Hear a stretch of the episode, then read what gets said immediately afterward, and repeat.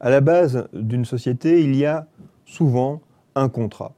Je dis souvent parce que ce contrat que nous allons voir maintenant, le contrat de société, eh bien, on ne le rencontre pas dans toute société. Euh, il y a tout d'abord des sociétés, nous les étudierons, qui se constituent avec un seul associé. Cela peut sembler bizarre, société d'un seul associé, mais il existe bien en droit français des sociétés unipersonnelles.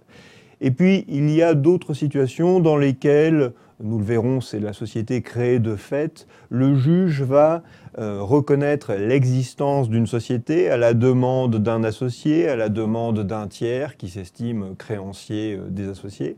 Et cette société créée de fait, son nom l'indique bien, c'est l'article 1873 du Code civil qui en parle, son nom l'indique bien, c'est une société qui est créée, qui est en réalité constatée par le juge à partir des faits. En principe, une société se constitue par contrat. Je répète, en principe, c'est la règle première qui est prévue par un texte que nous allons voir et qui est l'article 1832, alinéa 1er du Code civil. Alors, ce texte est important. Que nous dit-il? La société est instituée par deux ou plusieurs personnes qui conviennent par un contrat. Voilà le contrat de société. Et pourquoi fait-on ce contrat? Pour affecter à une entreprise commune des biens ou l'industrie, c'est-à-dire une activité, c'est un vieux terme pour euh, désigner une activité. Et pourquoi cela? En vue de partager le bénéfice ou de profiter de l'économie qui pourra en résulter. Alors, ce texte nous dit que c'est en principe, c'est la première chose que nous dit le Code civil sur la société, c'est en principe par un contrat que l'on va constituer une société.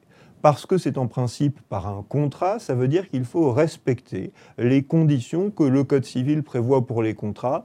Et la plus importante, c'est bien sûr le consentement. Pour faire un contrat en droit français, il faut avoir consenti à ce contrat, il faut avoir échangé avec les autres parties au contrat son consentement, c'est-à-dire qu'il faut avoir accepté d'entrer au contrat et il faut l'avoir accepté consciemment. Cela veut dire notamment que si l'on a été trompé, il sera possible, ou si l'on s'est trompé, c'est le dol, c'est l'erreur, il sera possible de remettre en cause ce contrat.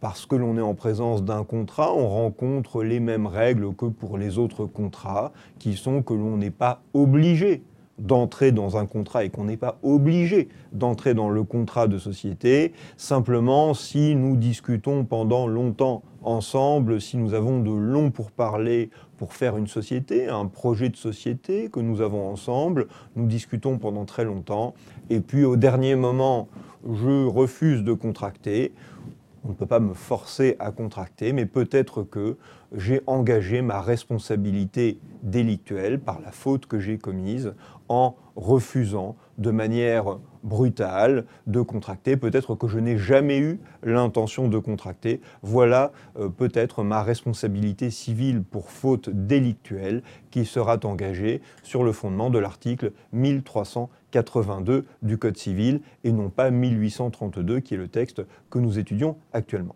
Donc le contrat de société, c'est euh, la manière normale, la première manière prévue par le Code civil de constituer une société. Nous allons voir euh, au cours de cet enseignement les différents éléments constitutifs euh, spécifiques à ce contrat de société. C'est vrai qu'en pratique, on tend à oublier dans certaines sociétés, et notamment dans les très grandes sociétés, qu'il y avait au départ un contrat.